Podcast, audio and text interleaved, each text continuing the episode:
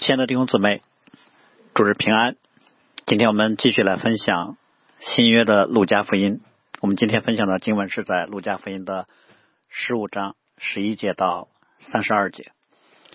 我们分享之前，先一同来祷告。亲爱的天父，我们要在你的面前俯伏敬拜，感谢你，因为你向我们展现出无比的爱和接纳，让我们在你的家中安然居住。愿你将你这样的爱显明在我们里面，感动我们，充满我们，让我们的心沉浮在你里面，以你为我们的喜乐，为我们的依靠。愿你也在你的教会，在普天之下得到你当得的荣耀。听我们这样的祷告，奉我主耶稣基督的名，阿门，阿门。好，我们今天分享的经文呢是《路加福音》十五章啊最后一部分的经文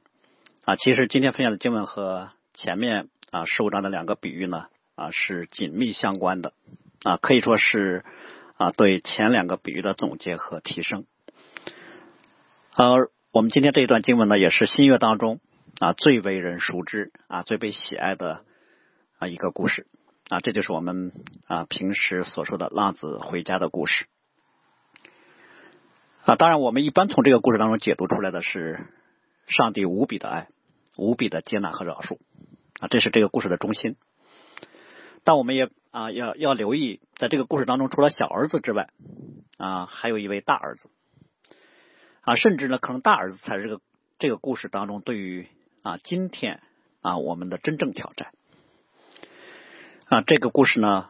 从内涵到情节呢。啊，都非常的吸引人。我们啊，就特别从两个方面啊来分享啊，一个方面是呢，描述罪人自我中心的那种无知和自义啊；另一个方面呢，我们要再一次论到神对于一个啊悔改的罪人的接纳和无比的喜乐。那我们先来看这个故事当中的小儿子。嗯，经文呢并没有说。啊，这个小儿子是基于什么啊？要求要分家业，但是呢，上来就说啊，这个小儿子就就跟他父亲说啊，父亲啊，你要把我应得的家业分给我。虽然我们不知道他是基于什么考虑啊，但是我们从小儿子这个要求啊，可以看到至少有两个方面的问题啊。第一呢，他认为家业当中有一部分是他应得的啊，但实际上呢啊，这并不是。啊，他应得的，在一个家族当中啊，或者在一个家庭当中啊，财产是给谁的呢？完全是由父亲来做主的啊，做父亲的想给谁就给谁啊，可以给小儿子，也可以不给啊。但是呢，啊，儿子呢，不能够因为啊父亲没有给他财产，就认为呢啊欠啊父父母就欠他们。所以呢，如果照着小儿子现在这种理直气壮的这种无理的要求的话，啊，父亲啊，不但可以啊断然拒绝啊，还甚至还可以因此啊把他逐出家门啊。但同时，我们也看到啊，他要求家产的另一个问题，就是即使父亲乐意让他啊让这两个儿子啊，因为这是个小儿子，显然就是大儿子，按照比例来继承家业的话，那么对于啊家族当中的产业的支配权啊，通常是要等到父亲死后。啊，或者说父亲啊年纪大了啊管不动了啊，就主动的啊让给某一个儿子来管理。那如果父亲还在啊，没有主动的给啊，然后做儿子的要求啊，现在就要有产业的支配权。我想这一方面是对父子感情的啊关系和感情的一个极大的破坏啊，另一方面呢啊也是对于啊父亲的不信任和不满意了啊，更是。啊，可能会影响到父亲啊，在整个社区当中的声誉。所以我们说，小儿子要求啊分家产的这个要求本身就可以看为啊是悖逆和反叛啊，甚至说看为这是对于和父亲的决裂。其实小儿子所说的话就是啊，给我钱，你走开。我们从后面经文马上就可以看到啊，为什么小儿子要求要分家产了？啊，他想要往远处去，也就是他想离开这个家。而且我们看到，在小儿子离开的时候呢，他是如此的决绝啊！他不是把分分给他的家业呢带走一部分，留了一部分，他是把一切所有的都收拾起来，然后往远方去了。所以从这一点我们可以判断出啊，他的目标是要离开父亲。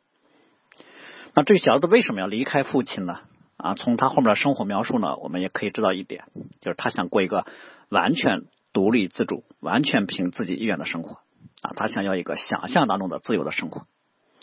用另一种表达就是，他想过一个不想让父亲参与的生活啊，不想让啊父亲在他的身边啊对他指指手画脚的生活。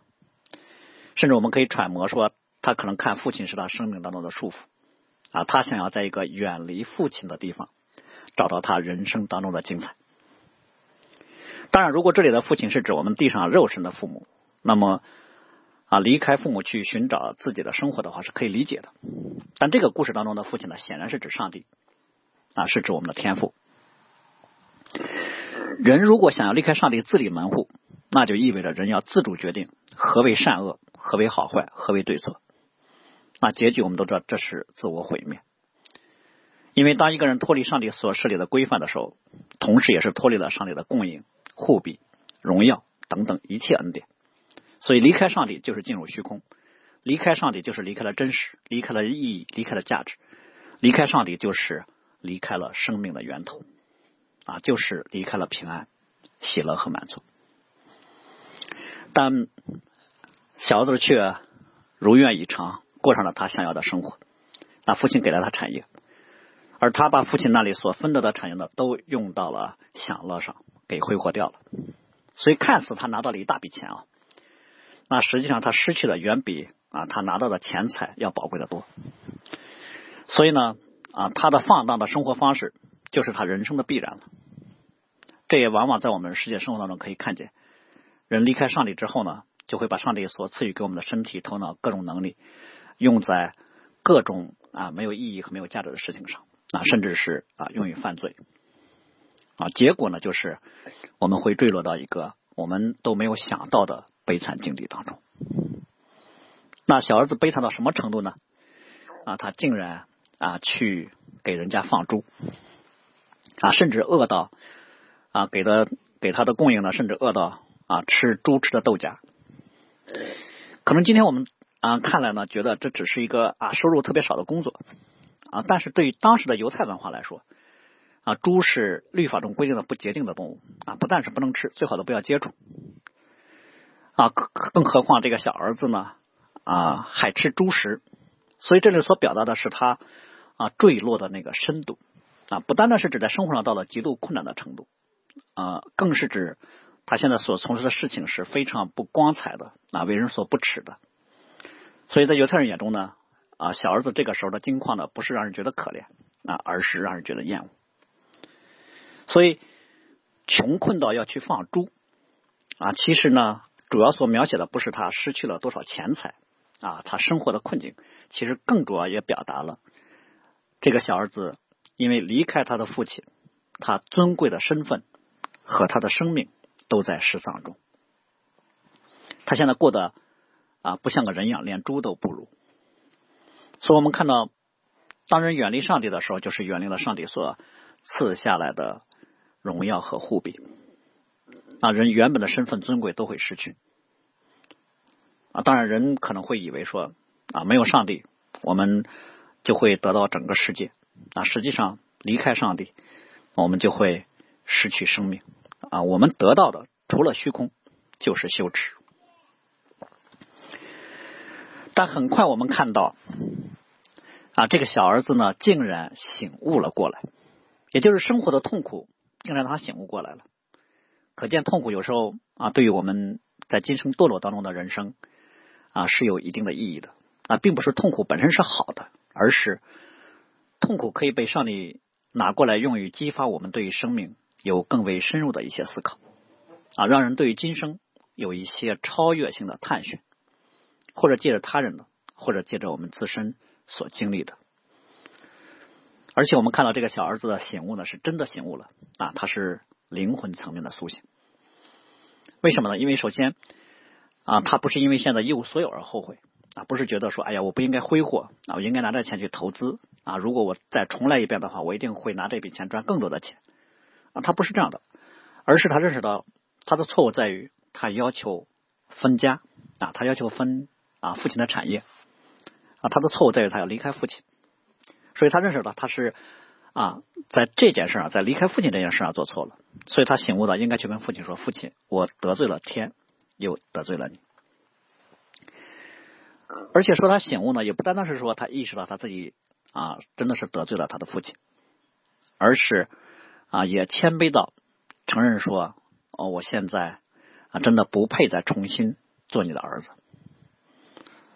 所以他在贫困和痛苦当中的时候。他不是觉得说，哎呀，我今天啊沦落到这样了啊，只是呢我一时啊没有弄好啊，一时不慎啊，反正我有退路，那我还是回家啊，接着做我的啊父亲眼中的小儿子好了啊不，他的醒悟是，他自觉不配以儿子的身份再回去，所以他打算跟他父亲说，从今以后我不配称你的儿子，你把我当一个故宫吧。啊，至少现在他在心里面很清楚的知道，在父亲家里做故宫也比在外面做自由人好。啊，当然这就是诗人所说的啊，在神的愿意住一日，胜似在别处住千日。啊，宁可在神的殿中看门，不愿住在恶人的帐篷里。啊，其实在这里面我们要知道，故宫啊，甚至可能比奴隶啊还要再差一些。为什么？因为故宫是一个按天结算、很不稳定的雇佣关系啊，随时就可以解除。而奴隶呢，从跟一个家庭的关系的层面上来说，稳稳定性要好过故宫啊，啊，甚至奴隶一般是被看为家里的人的，故宫是外人啊。但那无论如何呢，啊，他说我要起来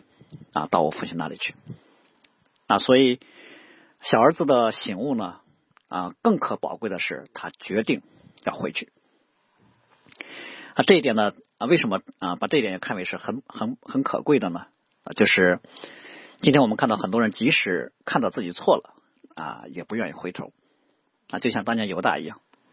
啊，他出卖主耶稣，主耶稣被杀之后，他的良心谴责他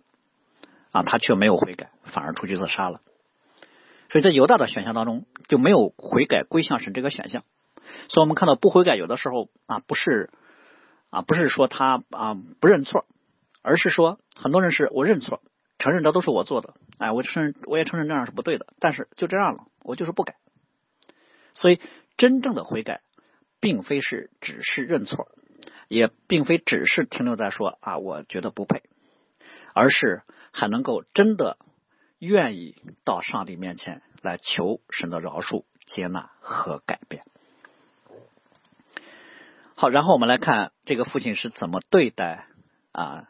回家的小儿子的。嗯，前面我们其实看到小儿子要求分家产的时候呢，啊，父亲竟然答应他了。嗯，其实我们知道这是个无理的要求啊，父亲完全可以啊不用答应，不给一分钱的。但是父亲竟然答应了。那我们一般把这个就理解为，这就是神对待那些啊悖逆之子的宽容、忍耐啊和恩赐。当然，上帝的宽容、忍耐和恩慈呢，是为了要让人来悔改的。那现在父亲看见了这个小儿子的悔改归来，但更让我们啊留意和惊奇的是，对于这个啊回家的小儿子，父亲有一系列非同寻常的举动啊做在了他的身上。那首先是啊经文特别提到说啊相距还远的时候，他父亲就看见他了。我想这是一个唯有日夜盼望啊回家的父亲啊才能够。有这种远距离的看见，那我想这也不是这个父亲今天啊碰巧啊出门遛弯看见了，很可能是他天天站村口啊向远处望，然后啊终于今天看见了他小儿子出现在了路边，而且呢我们可以想象啊这个小儿子这个时候肯定是蓬头垢面啊你一眼啊不容易把他认出来，但是父亲一眼就认出来了，这是自己的小儿子回来了。啊，然后我们要留意留意另一个词，就是父亲跑过去，就是跑去啊，抱着他的景象，连连与他亲嘴。跑这个动作呢，就非常形象的把啊父亲内心当中那个喜乐之情给表达出来了。要知道，对一个老人来说啊，跑这个动作本身就不太合乎体统啊，甚至也不太安全。但这个时候，父亲已经顾不上仪态了啊，就奔跑过去，抱住这个回家的儿子。而且我们要留意这个抱着他的景象，连连一下亲嘴这个描述啊，更是把父亲对这个儿子的完全的接纳给展现出来了。我们要再次说，他是从猪圈里爬回来的，身上的那个肮脏气味可想而知。但是这个父亲啊，没有有任何的嫌弃啊，不是保持了很远的距离啊，捂着鼻子啊，说你赶赶快洗个澡去啊，后面事再说。没有，父亲却是直接跑过去啊，抱住他。啊，连连亲吻，说：“我想这个小儿子小儿子这个时候可能都已经惊呆了，因为他万万没有想到跟父亲见面会是这样一个场景，而且还不止如此，更令这个小儿子震惊的事情呢，啊，后面还发生了，那就是啊，父亲呢随即吩咐仆啊他的仆人啊，把那个上好的啊袍子，呃，把戒指啊，把鞋啊都拿出来给这个儿子穿上。”然后据说在当时啊，那个袍子是有地位的人才穿的，一般啊干活的人呢都是短打扮。啊，戒指呢也不是说只是一个首饰那么简单，戒指很多的时候是一个家族成员身份和地位的象征。啊，鞋也是那个尊贵的标志。啊，一般穷人都是穿不起鞋的，在当时。所以父亲这一系列啊令人惊奇的这个作为呢，都是为了传递一个意思。我已经接纳你了，你不是这个家里的故宫啊，也不是奴仆，啊，是我的儿子。所以，我想保罗曾经在罗马书的第八章十五节里面特别的说到，上帝对我们的这种接纳，说我们所受的不是奴仆的心，仍旧害怕，所受的乃是儿子的心，因此我们可以呼叫阿巴父。啊，做到这还不够，父亲还要为他的小儿子呢大摆筵席。所以经文特别说，把那个肥牛犊牵来宰了啊，这表明了这是这个家庭当中最高规格的招待啊，最盛大的盛宴了。父亲竟然用在了这个曾经的悖逆之子身上了。所以在这个过程当中呢，我们看到虽然短短的几节经文呢啊，自始至终我们看到这个父亲没有说一句啊责备的话啊，没有先数落一一顿啊，当然更没有说不让他进门了。反而呢，给给了这个小儿子一系列让他目瞪口呆的啊，超出他想象啊之外的待遇。他可能回来的时候只是说啊，只是想说，父亲如果能收留我做一个故宫，那我已经心满意足了啊。做故宫已经是不配得的恩典了。但是他没有想到，父亲所给的恩典远超过他的期望啊，是他不敢想的。他从来没有想过，父亲不单单还把他当儿子看，而且还把当成那个格外蒙父亲喜悦的儿子来看。啊，好像他从来就没有之前那种悖逆的行为似的。这种一个罪人内心当中对于父亲的爱的极大的反差，我想这正是上帝之爱的写照。我们只有能看到这一点的时候，我们才能真正的体会到我们每个人所蒙的恩招和从上帝来的爱是如此的不可思议。所以，如果有人觉得上帝对我们的爱和接纳很平常，甚至我们觉得还不如地上的某个人对我好，那我想我们可能还并不真认识这位为我们舍掉他独生子的神。所以小儿子回家之后，他所经历的这一系列的事情，更新了他对于他父亲的认识。父亲对他的爱跟接纳，看到他之后心里的那个喜乐，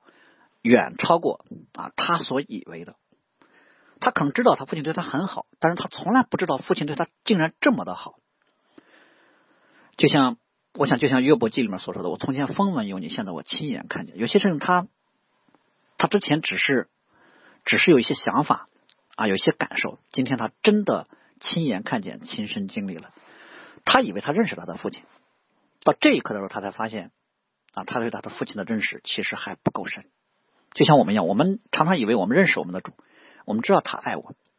但是实际上，实际上我们所知道的、感受到的。和他对我们那个爱之间依然还有很大的距离，他的爱超乎我们的想象，所以后面说他们就快乐起来啊。关于快乐这一点呢，我想我们要特别提到啊小儿子的快乐，嗯，对于小儿子来说，等到他坐在筵席之上，看见这一切的时候，他才真的认识到，这个家对他来说最宝贵的是什么。其实不是他身上所穿的那个上好的袍子，也不是他手上的戒指、脚上的鞋，也不是那个丰盛的筵席，而是给他这一切恩宠的他的父亲，是父亲对他的爱和接纳，这才是他生命当中真正的丰盛和满足、喜乐和平安。好，然后我们来看啊，大儿子回来了，嗯，就在这一片快乐当中，大儿子回来了。可能小儿子在啊回家的时候，大儿子那时候正在地里干活呢。那我们可以猜想说，父亲应该是让仆人去通知大儿子了，说你兄弟回来了，你也赶快回来吧。那快到家的时候呢，大儿子竟然听到了坐月跳舞的声音啊，这可能让他非常的诧异，因为这是从来没有经历过的。他可能在想，哎，家里出了什么事儿？然后他赶紧问旁边的仆人。等他了解了之后呢，这个大儿子非常的吃惊。为什么呢？他从来没有想到说，这做一个跳舞的声音，竟然是为了给自己的兄弟来庆贺的。他从来没想到，我弟弟回家了，家里竟然有前所未有的庆典，所以他很生气。我想大儿子生气呢，应该让我们非常的吃惊，就是大儿子竟然没有像父亲那样的欢喜，他反而很生气，而且呢，他拒绝进来参加这庆贺的宴席。为此，他向他的父亲发怒质问。所以，我我们在啊提到大儿子的时候，我们要特别的来思想，就是对大儿子来说，啊，他为什么要生气？当然，我们都知道啊，大儿子生气呢，从他后面所说的话，我们就可以知道，他怒气的根源主要来自于他的自意啊，他的自我中心啊，但他的字意呢啊，通过他的话语啊，可以从几个方面来表达出来。那我想，首先他是对于上帝的不满，哎，他的怒气首先是对神发出来的。可能大儿子看见父亲对待小儿子的方式之后呢，他突然间觉得说，我在田里面干活这么多年的辛苦，都白费了。那我要早知道这样的话，那我何必这么努力的工作呢？那我何必要持守律法呢？我我我也像我这个不争气的弟弟一样啊，要求分一份家业，然后出去胡混啊，造光了，活不下去了啊，再回来。回来之后摇身一变，从乞丐又变成王子了。我想这可能就是那个大儿子的那个生气的那个直接的反应。所以大儿子的反应看似是不认同父亲的做法，实际上呢，他所所表达是他并不了解和不明白啊父亲为什么这么对待他他的弟弟。也显明其实他并不认识自己的父亲，他的心里面对自己的父亲没有爱。有爱的话，他就不会这样的愤怒质问了。所以大儿子这个时候对于父亲的心态呢，就像我们看到十五章前面所说的法利赛人议论主耶稣时候所说的那个话：这个人接待罪人，又同罪人吃饭。所以我们刚才说大儿子的怒气首先是针对父亲的，他觉得父亲的对待处理小儿子这件事情呢很不公平，父亲对小儿子的后代就是对他的亏待。当然，我们知道了啊，做父亲的如果在这里面比喻的是上帝，那当然啊，他不可能是不公义的啊。所以呢，大儿子的愤怒呢，我想更深的其实是来自于他内在当中那个善性回报体系的崩塌。也就是说，父亲以如此隆重的方式来欢迎那个啊，在外面啊挥霍一空的，然后还喂猪，还喂猪，然后还。啊，沦落到如此地步的那个小儿子，父亲如此厚待啊这个不争气的儿子，直接就摧毁了大儿子里面一直以来所隐藏的一个服饰的观念。啊，大儿子可能以为说，我只要在地里啊努力的干活，我就可以得着啊父亲今天用在啊小儿子身上的袍子啊戒指啊肥牛犊啊这些回报。啊，他没有想到是。他的兄弟呢，不但没有像他这样的努力，反而霍霍了家产啊！回到家的时候，竟然就得到了。所以，我想可能问题就出在了大儿子对于自己一直以来的地里啊干活服侍父亲啊那个目的和意义的理解上有所偏差。就像法利赛人，他们对于律法的理解就是认为我靠着行律法就可以得着啊进入神的国啊，就可以在神面前称义。所以大儿子呢，的确，我想他平时可能很辛苦啊，也投入，但是大儿子的目标呢，一定不是出于要讨父亲的喜悦，而是为了得着那上好的袍子和肥牛犊，而是为了能够。从父亲那得到这些之后，和自己的朋友一同吃喝，也就是大儿子的在家里面，虽然在在他在家里面，他并不看重他的父亲，他也不看重他的弟兄。他虽然在父亲的地里面干活，可能对他来说这只是不是工作而已。他内在让他去努力的那个动力，不是出于对于父亲的爱和感恩，他是为了自己。所以实际上我们就知道，大儿子地里的工作不是服侍了。啊，不是我们今天所说那个那个意义上的服饰，啊，是他自以为的服饰，其实是交换，啊，他是在为自己做工，所以我想，我们平时可以能想象到，大儿子其实在地里干活顶着烈日的时候呢，他不是一种享受，嗯，他的也就是说他并不觉得在父亲的父亲的地里面啊来工作干活啊有什么喜乐可言，啊，他更不觉得说啊我今天所做的这一切本身是一种荣耀啊是恩典，是我生命当中的满足。啊，因为他所做的这一切都不是出于对他父亲的爱和感恩，所以他做这一切其实从宝觉得并不是一个甘心乐意啊，他另有所求。他今天在地里干活为神工作，其实只是他实现自我的一种手段跟方式而已。所以呢，他觉得他的父亲欠他的啊，他做了那么多，父亲欠他有一个工钱啊，欠他欠他有一个回报。他认为父亲应该把今天给小儿子的这一切都应该给他，因为他在家里工作了。所以他认为父亲今天用在小儿子身上的这些啊家族里面的啊贵重的啊象征身份的这一切的产业啊是靠着对于律法的持守才能得着的。但显然他看见小儿子，他看见他的弟弟获得这一切的时候，他就知道原来不是，因为这本来就不是上帝所设立的规则。上帝从来就没有跟大儿子说：“啊，你努力工作啊，你干的不错的，我就把袍子穿在你身上，戒指戴在你手上。”从来上帝没有说过这话，这都是他自己想的。嗯，他对于律法的错误的理解，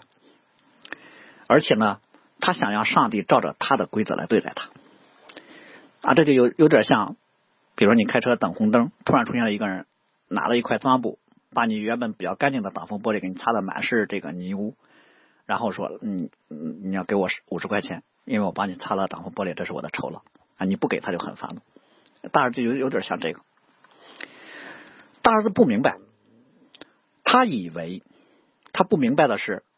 他以为肥牛犊、袍子、戒指这些可以凭他的功德、凭他的劳动换来，但实际上这些不属于酬劳，这是家庭成员的权利。就你只要是这个家里的儿子啊，这些自然就是你的。如果你是个外人的话，那当然是没有分的了。所以大儿子虽然他自认为他是儿子，但实际上他一直是以一个雇工的方式在这个家里面做事儿。但我们知道，雇工做事的动机就是为自己，目的是为利益。啊，一个雇工对于报酬的看重远超过对于雇主的看看重。嗯，雇主跟雇工之间其实，或者雇工跟雇主之间不谈感情，首先谈钱，谈回报。对我干活，你给你给钱。然后我们之间没有什么关联了，所以大儿子呢，从一开始就以这样的心态，呃，来面对自己的父亲。这这从他跟父亲所说的话，我们可以看出来，他说：“我服侍你这么多年，从来就没有违背过你的命令。”啊，他这里面用的“服侍”这个词呢，就是指像一个奴仆一样的工作。所以他虽然自认为说，哎，我是我是儿子，但实际上呢，他心态是一个奴隶的心态。也因此呢，其实更重要的是，他并没有把上帝看为父亲，而是看为是一个无情的雇主啊。你说我去做，然后你给我报酬，咱们俩两清了啊。肥牛袍子戒指，那就是你应该给我的工价。这就真的是很像啊，法利赛人把律法理解为这是啊，上帝给他开出来的任务单。永生和属天的福分就是报酬，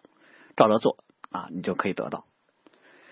那甚至呢，其实对于当时主耶稣所在那个时代的法利赛人来说呢，啊，他们其实啊更加关注的是啊律法所应许的那些福分，而且把那些福分呢都给狭窄的解释为地上的福分，比如说受人尊重啊啊受人羡羡慕、受人称赞、经济上富足啊、成功等等。他们错失了律法的真意，其实是对于上帝的爱和顺服所表现出来的那个生命样式。如果他们真的这么来遵守律法的话，那他就舍舍本逐末了啊！他们其实并不关注上帝的心意是什么，他们更关注的是我这么做我能得着什么。也因此呢，我们看到大儿子，既然他看自己跟父亲之间是故宫的关系，其实他也以同样的视角看他跟啊他的兄弟之间的关系。所以呢，他一定会跟他的小这个小兄弟来比较。他认为他比这个弟弟啊更好，为什么呢？因为他更懂事更勤劳啊。也也因此，他认为说我应该得到的更多。说我一般称大儿子这种心态呢，叫古典自我中心。古典自我中心的意思就是，我乐意付出，但我必须有所得着，我需要被公平的对待。然后今天我们看到的是另一种自自我中心，叫后现代的自我中心，就是。后现代自我中心就是已经不再像大儿子这样比谁勤劳了，而是我什么都不做，我就天生觉得我就应该有。也因此呢，我们看到大儿子在处理他跟他兄弟的关系的时候呢，啊，就不是一个啊先讲爱，然后说那我对你的生命有什么益处的关系，而是一个相吞相咬的关系。其实大儿子的心态跟我们今天所有啊不认识神的人啊在处理人际关系的时候那个做法是一样的，或者心态是一样的。我们通常不是把别人看为实现自我的工具跟手段，啊，都想从对方的对方的身上呢能够有所获得，啊，都想让对方成为自己的成全。所以看见对方更差的时候呢，其实我们心里可能会窃喜，为什么呢？这就显出了我更好了，那我可能就会得到比对方更多了。嗯，所以大儿子心里面其实啊，面对律法的时候，只有恐惧。只有骄傲，只有争竞，没有爱。然后我们来看父亲是如何来对待大儿子的。面对向自己发难的大儿子啊，父亲其实像对小儿子一样温柔相劝。所以我们可能特别要留意的就是，父亲看见小儿子的回归，没有任何的责备。父亲看见大儿子生气，啊，也没有任何的责备，反而呢，以同样的温和来对待他们两个人，啊，甚至呢，我想在这段经文里面，父亲说：“你常和我同在，我一切所有的都是你的。”啊，从某个程度上来表达了父亲其实对于儿子在地里面的劳苦，表达了一种赞许。对你研究律法，你常常在会堂里教训，这都是好的，啊，你也因此获得了比别人更多的机会来认识神，啊，你有一种天然的优势，所以呢。父亲在这表达的意思是，只要你愿意，你随时都可以过来得着我为你预备的这一切啊。那些现在穿在你弟弟身上的那个袍子呀、戒指啊、鞋子呀，这都是你你早都知道，这本来也是给你预备的，只是这不是给你在地里工作劳动的那个报酬。呃，在实际的，我我们知道，在实际的历史过程当中，的确法利赛人或者说以色列人在认识上帝上比其他人有了更大的天然的优势。嗯，因为上帝把神的律法首先交交付在他们手中了。但是主耶稣也说，他们查考圣经，因为他们以为里面有永生。但是给主耶稣做见证的就是圣经，他们却不肯到耶稣这里来得生命。那显然他们整天研究圣经，他们也知道弥赛和天国的应许，但是他们却自以为对于律法在疑问层面的持守就已经足够了，他们不需要内在更新，也不需要神儿子的拯救，所以。大儿子认为说：“我不像那个悖逆的小儿子啊，就像法利赛人看见主耶稣跟税吏他们一块吃饭的时候啊，他们都很生气，他们不愿意加入到那个宴宴席，他反而议论说这个人跟罪人一块吃饭。所以在前面欢迎这个儿子归回的时候呢，这位父亲曾经对仆人说过说过一次说：我为什么高兴呢？为什么要快乐呢？是因为我这个儿子是神是。”死而复活，失而又得的，所以我们要快乐起来。面对一个啊质问自己的大儿子的时候，这位父亲再一次从一个灵魂的失而复得的角度论到为什么要欢喜快乐。只不过在这里面，父亲特别提醒说：“你这个兄弟是死而复活，失而又得的。”其实就是说，相比于你兄弟的归回来说，杀一头牛，宰只羊，损失一些之前他拿走的家业，那算什么呢？在上帝眼中，整个世界加起来都不如一个灵魂重要。所以大儿子如果归回的话，做父亲的也会同样的喜乐，同样会给他穿上袍子，戴上戒指，宰牛杀羊。但是大儿子其实并不看重父亲内心当中那些喜乐，他更看重的是那个父亲家里的东西。所以，我想大儿子问题出在哪呢？首先，我想这是一个价值观的问题，就是什么对你是真正宝贵的啊，真正有价值的啊，什么是东西啊是次要的？能分清这个，就有了基本的人生智慧。分清这个之后，你才有可能把生命投入到比生命更贵重的对象上去。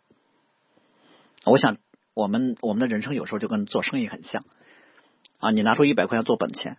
你总要得回比一百要多，才能是赚了。啊，你付出了一百块钱，然后只拿回来十块钱，这就是亏本了。生命同样的，我们的生命呢，必须投入到比我们的生命价值更高的对象上，我们的生命才能是有价值和有意义的。那除了上帝，有谁能比我们的生命更高呢？所以，如果我们不是为了上帝而活的话，那就是在过在做亏本的生意，对生命是个亏损。唯有你为上帝而活的话，你的生命才会是有意义和有价值的，才不会是被消耗、消耗、被损害的。你的生命才能保持住那种活力啊，被提升。但是，单单知道这个道理啊，并不能够让人保证有那个能力以应有的那个价值啊来对待我们身边的事物。为什么呢？那个能力在乎我们内心当中有没有对那个有价值的那个对象的爱。有些东西很贵重，但你你你不爱它，你也就不会珍惜啊，丢了也不会心疼啊，你也不会花时间去找，更不是说你要付出巨大的代价啊去把它给找回来。比如说，如果我们从新闻里面看到有一个我们不认识的人家的孩子丢了啊，这是大事儿，那我们可能会很难过，但是我们难过一会儿，很快我们就会有一种正常的状态去生活了。但是如果是我们自己的孩子丢了，我想作为父母，那肯定都要急疯了啊！那种痛苦跟焦急，我们恨不得拿自己的命把孩子给换回来，付什么代价我都愿意。在孩子回来之前，什么事也做不了，我们的心里可能只有他。这个时候啊，什么这个孩子平时不听话、不愿意学习、总是打游戏了等等，这这这这都不算什么。只要他回来了，只要他回到我身边，我只要这个，所以这就是那个失而复得的快乐。如果我们不能体会上帝看见一个罪人内心当中那个喜乐，可能是因为我们还不能体会上帝对于我们的爱。我记得上一周啊，曾妙传道在正道的时候说：“唯有痛彻入骨啊，才能够欣喜若狂。”我们其实很多时候不能够完全体会，也不能够完全去承担啊别人内心当中那种痛苦，但是上帝却能够把。对于失去我们那个痛苦，完全放在我们里面啊，完全放在他自己的心里面啊。其实我们这个并不那那么难以理解。通常如果真的是啊儿子离家出走了的话，最痛苦的其实不是儿子，而是父亲。所以大儿子呢，他不会明白为什么父亲这么高兴看见小儿子回来啊，为了这个败家子儿啊如此的破费。是因为他既不爱父亲，也不爱自己的弟兄，他只爱他自己。大儿子更关注的是，我为你做了这些事儿，你该给我什么报酬？嗯，所以他更关注的是啊，应该或者说一个做儿子真正做儿子的话，他应该关注的是什么呢？啊，其实不是父亲给了我什么，而是我跟父亲之间的关系。所以在啊。这位父亲劝劝告啊，这个大儿子的过程当中，最后说：“我们理当欢喜快乐。”其实从某个角度，这个“理当欢喜快乐”呢，就是在回应这个大儿子前面对于他父亲的控告。因为大儿子说：“我服侍你这么多年，从来没有违背过你的命令，你没有给我一只山羊羔，叫我和我的朋友一同来快乐。”其实我们我们要想一下，如果这个大儿子整天所想的是如何凭着自己的行为得到一个山羊羔啊，得到一件上好的袍子，他从来没有想过说讨父亲的喜悦。如果他这么想或这么行事，真的没有理由能够让人高兴的，反而呢，父亲会非常的啊难过。你想，如果你想跟一个人建立关系啊，你想彼此爱慕啊，然后能够分享美好，但那个人却只关心你银行卡里有多少钱啊，这关心你家里有什么好东西，跟你在一起想的都是怎么才能把你家里的东西弄出来，然后拿出去给自己的朋友夸口，而你呢，也早就看透这一点了，你你说你能高兴得了吗？所以最后呢，我们要说，在这个故事当中呢，其实大儿子跟小儿子呢没有什么不同。虽然大儿子看不起小儿子啊，虽然他觉得自己比小儿子要好得多啊，他觉得他配住在父亲家里面。实际上，大儿子早就跟他的父亲是貌合神离了啊，他的心跟小儿子一样，早就远离他父亲了。只是他没有要求分家，但但是他用其他的方式要把那个家业拿到手。所以他们。大儿子跟小儿子呢，都认为说，只要我从父亲手里拿到了那些家业啊，那些家产，我的人生就能幸福了。他们都想要家里的产业超过和父亲在一起。所以呢，从某个角度来说，嗯，大儿子跟小儿子呢，啊，只是犯罪方式的不同。大儿子的方式呢，啊，比小儿子更为隐蔽。也因此呢，我们说大儿子的危机比小儿子要更大，在属灵上，因为他自义而不自知，所以他回归的难度比小儿子要大得多。如果一个人不认为自己有罪，那他肯定不觉得自己需要被救赎。所以呢，小儿子的回家呢，固然一方面引起了大儿子的愤怒，但另一方面呢，也借此把大儿子内心里面所隐藏的那个骄傲和背逆显明出来了。那这既是大儿子的危机，也是他归正的契机。所以说到这，我想我们其实我们每一个人来说啊，啊，既是小儿子，也是大儿子。其实我们都是想方设法的，想以我们所喜欢的方式，把啊神所赐给我们的恩典啊东西给拿走，完全自由的支配。啊，我们不想要神在我们的生命当中啊成为我们的主宰，尤其是对今天啊新约时代的基督徒来说，我们都是被神的儿子从灰尘当中抬举出来的啊，从粪堆里面提拔出来的，真的跟这个小儿子很像。这个小儿子之所以能够得以归回啊，不是他一有一天他自己的天然的他的良心就醒悟了，不，他的醒悟呢是。因为神的独生子耶稣基督的工作，使他能够得以被圣灵的恩典啊所呼召回来。那今天我们对我们的挑战是什么呢？我们虽然过去啊都是贫乏人啊都是卑贱的，但我们得以啊成为神名下的子民之后，我们可能就会觉得我们比别人更可取、更聪明、更良善。特别是越面对今天这个时代当中的罪恶的时候，我们可能我们内心的那个骄傲的试探就越发的强烈。那我们可能就会啊常常看到那些啊犯罪的外邦人或者说行为不够敬虔的肢体的时候，我们会有意无意的会说我们不像别人啊也不像税吏，还是说我们会蒙上帝的恩典在神面前。像那个税吏一样说：“神呐，求你开恩可怜我这个罪人。”所以唯愿上帝所应许的，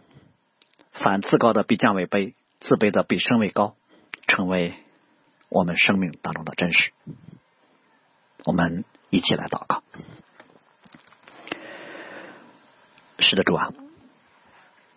我们要到你的面前啊，再一次。要来俯伏仰望你的恩典，唯有你知道我们的本相，你知道我们里面的骄傲，所以我们特别求你再一次把你的恩典、怜悯、拯救都显明在我们的心里面，把你自己显明在我们里面，让我们再次被十字架的光芒来照亮我们，以你的爱折服我们。好，让我们里面，我们里面有你那样谦卑柔和的心，让我们乐意被你的圣灵所更新和充满。使我们能够更加的来靠近你。听我们这样的祷告，奉我主耶稣基督的名，阿门。